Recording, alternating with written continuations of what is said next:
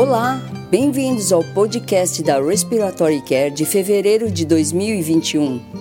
O artigo de escolha do nosso editor Richard Branson avalia o papel dos terapeutas respiratórios na avaliação de pacientes com DPOC na preparação para a alta hospitalar deles com terapia de oxigenação em casa. Tan e colegas usaram um questionário online distribuído aos terapeutas respiratórios em todos os Estados Unidos, perguntando seu nível de envolvimento na avaliação de pacientes com oxigenoterapia domiciliar. De quase 500 entrevistados, 58% relataram avaliação consistente dos pacientes em repouso, 43% realizando avaliação durante a atividade e 14% durante o sono. A prática no meio oeste dos Estados Unidos e a maior familiaridade com as diretrizes do Medicare foram associadas a maiores chances de avaliar os pacientes em repouso e durante a atividade. Os autores, TAN e colaboradores, concluíram que os terapeutas respiratórios não avaliam rotineiramente pacientes com DPOC para oxigenoterapia domiciliar antes da alta e apenas uma minoria está envolvida na seleção do equipamento de oxigênio doméstico. Mador fornece um editorial de acompanhamento do artigo, sugerindo que a falta de envolvimento dos terapeutas respiratórios pode levar ao uso subotimizado da terapêutica devido à educação incompleta do paciente e à seleção de dispositivos portáteis de oxigênio que não atendem às necessidades dos pacientes. Em outro estudo, Miller e colaboradores revisaram retrospectivamente o uso da ventilação a jato de alta frequência por um período de cinco anos em pacientes pediátricos.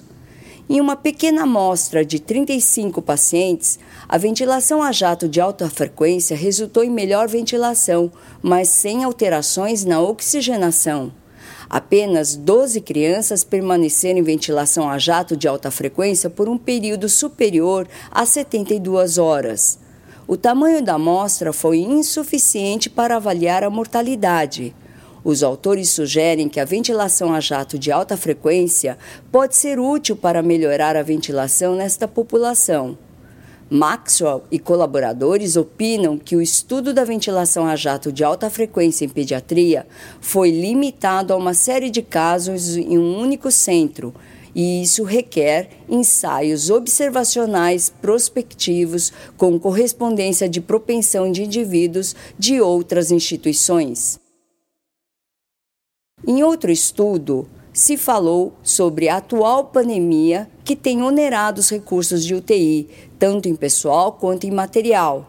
Roberts e colaboradores exploraram a implantação de enfermeiros anestesistas certificados para a UTI para auxiliar pacientes ventilados mecanicamente.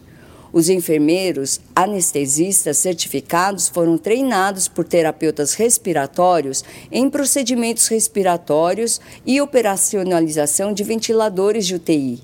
Em uma pesquisa de acompanhamento, os autores descobriram que o conforto dos enfermeiros anestesistas certificados com os ventiladores de UTI aumentou apenas com a experiência de trabalho na UTI.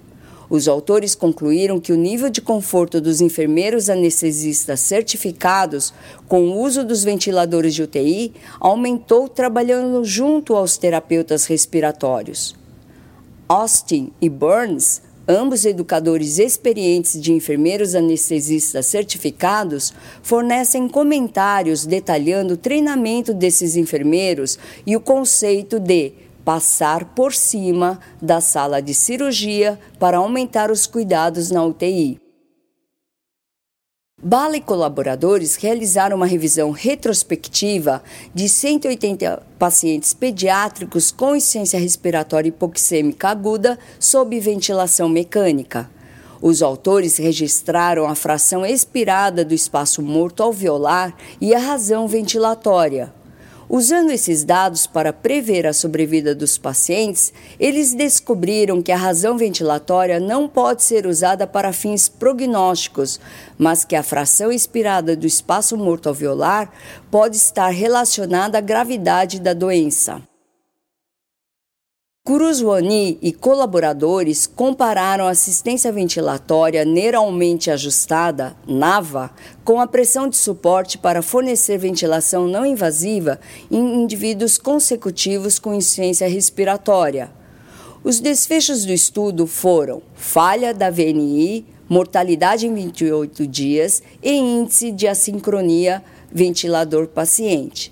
Eles concluíram que a ventilação não invasiva com NAVA não reduziu as taxas de falha da VNI ou mortalidade em 28 dias.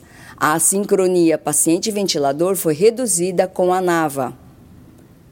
Em outro estudo, de colaboradores avaliaram o impacto do volume corrente, da pressão motriz e da potência mecânica na mortalidade em nove ensaios clínicos abrangendo quase 5 mil pacientes.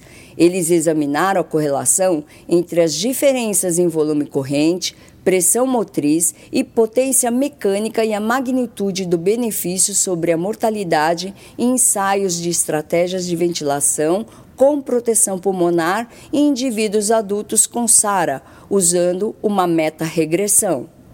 Os autores, diante colaboradores, descobriram que o volume corrente, pressão motriz, potência elástica, potência dinâmica exibiram efeito de tratamento semelhante sobre a mortalidade dos pacientes. Pilar e colegas avaliaram a administração de óxido nítrico por meio de cânula nasal em um modelo pulmonar. Os autores mensuraram as concentrações traqueais de óxido nítrico inalado sobre uma variedade de simulações de padrões de respiração e determinaram o fluxo de massa e a concentração de óxido nítrico inalado. Seus dados confirmaram descobertas anteriores de que o padrão de respiração afeta significantemente a concentração de óxido nítrico inalado, mas o fluxo de massa foi menos variável. Eles concluíram que o fluxo de massa pode ser uma medida útil de dose para o óxido nítrico inalado administrado por cânula nasal. Moraes e colaboradores avaliaram as técnicas de expansão pulmonar em indivíduos comatosos acamados por meio de tomografia de impedância elétrica. Os indivíduos foram submetidos à pressão expiratória positiva nas vias aéreas e a uma manobra de respiração empilhada. Eles descobriram que ambas as técnicas promovem aumentos de curta duração na aeração pulmonar sem impacto nas variáveis cardiovasculares. Burton e colaboradores consultaram o banco de dados do National Surgical Quality Improvement Program para determinar os fatores associados à reintubação por 30 dias após o reparo da válvula aórtica. Ao longo de um ano, aproximadamente 6 mil pacientes desse Programa Nacional de Melhoria de Qualidade Cirúrgica foram avaliados. Os principais fatores associados à reintubação foram a presença de DPOC, insuficiência cardíaca congestiva e distúrbios hemorrágicos. Em outro estudo, Hickman e colaboradores avaliaram o impacto imediato de se sentar fora da cama e praticar exercícios na aeração pulmonar em indivíduos gravemente enfermos usando a tomografia elétrica de impedância e variáveis fisiológicas. Foram incluídos indivíduos ventilados e com respiração espontânea, recebendo exercícios passivos ou ativos. Seus dados, de Hickman e colaboradores, sugerem que uma posição sentada, ou seja, sedestação, e exercícios aumentaram a aeração pulmonar e melhoraram a oxigenação nos indivíduos com hipoxemia mais grave. Kallet e Lipnick avaliaram retrospectivamente a correspondência entre a relação da tensão de dióxido de carbono expirado e a tensão de dióxido de carbono arterial e a relação espaço morto para volume corrente em indivíduos com SARA. Kallet e Lipnick encontraram uma forte correlação entre PET-CO2, PaCO2 e espaço morto com volume corrente, e concluíram que o primeiro poderia ser usado como um substituto do segundo para fornecer uma medida simples e prática da gravidade da SARA e da resposta ao tratamento. Em outro estudo, Matinasek e colaboradores realizaram um estudo observacional de monóxido de carbono, pulso e saturação de oximetria de pulso em clientes de salões de narguile. Eles mensuraram o monóxido de carbono exalado, o pulso, a saturação periférica de oxigênio e a carboxiemoglobina de voluntários, tanto na entrada quanto na saída de uma sala de narguile. Embora tenham ocorrido grandes aumentos na saturação periférica de monóxido de carbono, as alterações em outras variáveis não foram clinicamente importantes. Eles concluíram que a exposição ao monóxido de carbono em fumantes de narguile é importante e as consequências de longo prazo requerem outros estudos. Williams e colaboradores compararam as atitudes de enfermeiras e terapeutas respiratórios em um hospital pediátrico em relação à exposição à fumaça ambiental durante a internação. Usando uma pesquisa online, eles registraram as respostas dos cuidadores relacionadas às discussões sobre a cessação do tabagismo com a família e a triagem de exposições ao fumo. Eles concluíram que, em comparação com os enfermeiros pediátricos, os terapeutas respiratórios relataram taxas mais altas de confiança no fornecimento de intervenções de cessação do tabagismo, triagem para exposição à fumaça e aconselhamento sobre como reduzir a exposição à fumaça. Em outro estudo, McLaren e colaboradores revisaram retrospectivamente a microbiologia das vias aéreas de crianças traqueostomizadas nos hospitais, comparando aspirados traqueais com amostras de lavado broncoalveolar. Em uma amostra de 43 indivíduos, Staphylococcus aureus e Pseudomonas aeruginosa foram as bactérias isoladas mais predominantes. Eles descobriram que aspirados endotraqueais negativos podem ser usados como triagem, uma vez que culturas positivas de lavado broncoalveolar foram incomuns nos aspirados negativos. Em outro estudo, Nakato e colaboradores avaliaram o impacto de um teste de respiração espontânea nas variáveis cardiopulmonares em bebês prematuros. Durante um teste de respiração espontânea de 3 minutos, Nakato e colaboradores mediram o pulso, a saturação periférica de oxigênio, a frequência respiratória, o volume corrente e o índice de gravidade respiratória de Silverman. A revisão retrospectiva dos dados mostrou que uma maior instabilidade nas variáveis mensuradas foi associada a uma queda no volume corrente e aumento na frequência respiratória. Os autores concluíram que o teste de respiração espontânea de 3 minutos foi associado à instabilidade e à taxa de falha na extubação de 9%, questionando, portanto, a utilidade do teste de respiração espontânea nesse grupo de bebês prematuros. Munar e outros avaliaram a reprodutibilidade do teste do degrau de 6 minutos em indivíduos com DPOC, os autores compararam dois testes realizados com 30 minutos de intervalo entre eles em 40 indivíduos com DPOC. Munari e colegas concluíram que o desempenho e as variáveis fisiológicas foram reprodutíveis e um segundo teste não impôs sobrecarga fisiológica adicional.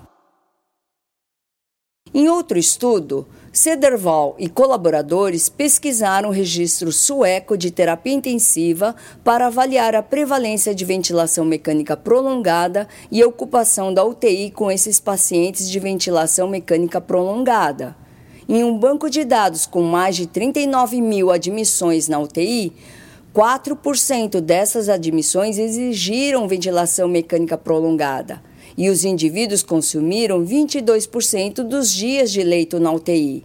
Cederval e colaboradores concluíram que os indivíduos com ventilação mecânica prolongada representam uma porção relativamente pequena das admissões na UTI, mas que representam uma proporção significante dos dias de leito na UTI. Yang e colaboradores fornecem uma revisão sistemática da mobilização ativa precoce em pacientes de UTI, com foco em avaliações de segurança. Em outro estudo, Pu e colaboradores realizaram uma revisão sistemática de doses variáveis de corticosteroides nas exacerbações da DPOC. Cota e Ali contribuem com uma revisão narrativa sobre o papel da espirometria de incentivo nas complicações pulmonares pós-operatórias e cirurgia torácica. Cota e Ali concluíram que os dados para espirometria de incentivo continuam falhos, apesar de seu uso disseminado e continuado. Orso e colegas fornecem uma revisão narrativa da ventilação mecânica durante as compressões mecânicas em indivíduos submetidos à ressuscitação cardiopulmonar. Eles concluíram que o modo ideal de ventilação, tipo de respiração e volume corrente ainda não foram identificados. Terminamos aqui o podcast da Respiratory Care de fevereiro de 2021. Até mais! Para receber o conteúdo deste podcast e de podcasts anteriores da revista, por favor visite nosso website em www.rcjournal.com. Você também poderá se inscrever no nosso website para receber os podcasts de futuros volumes da Respiratory Care.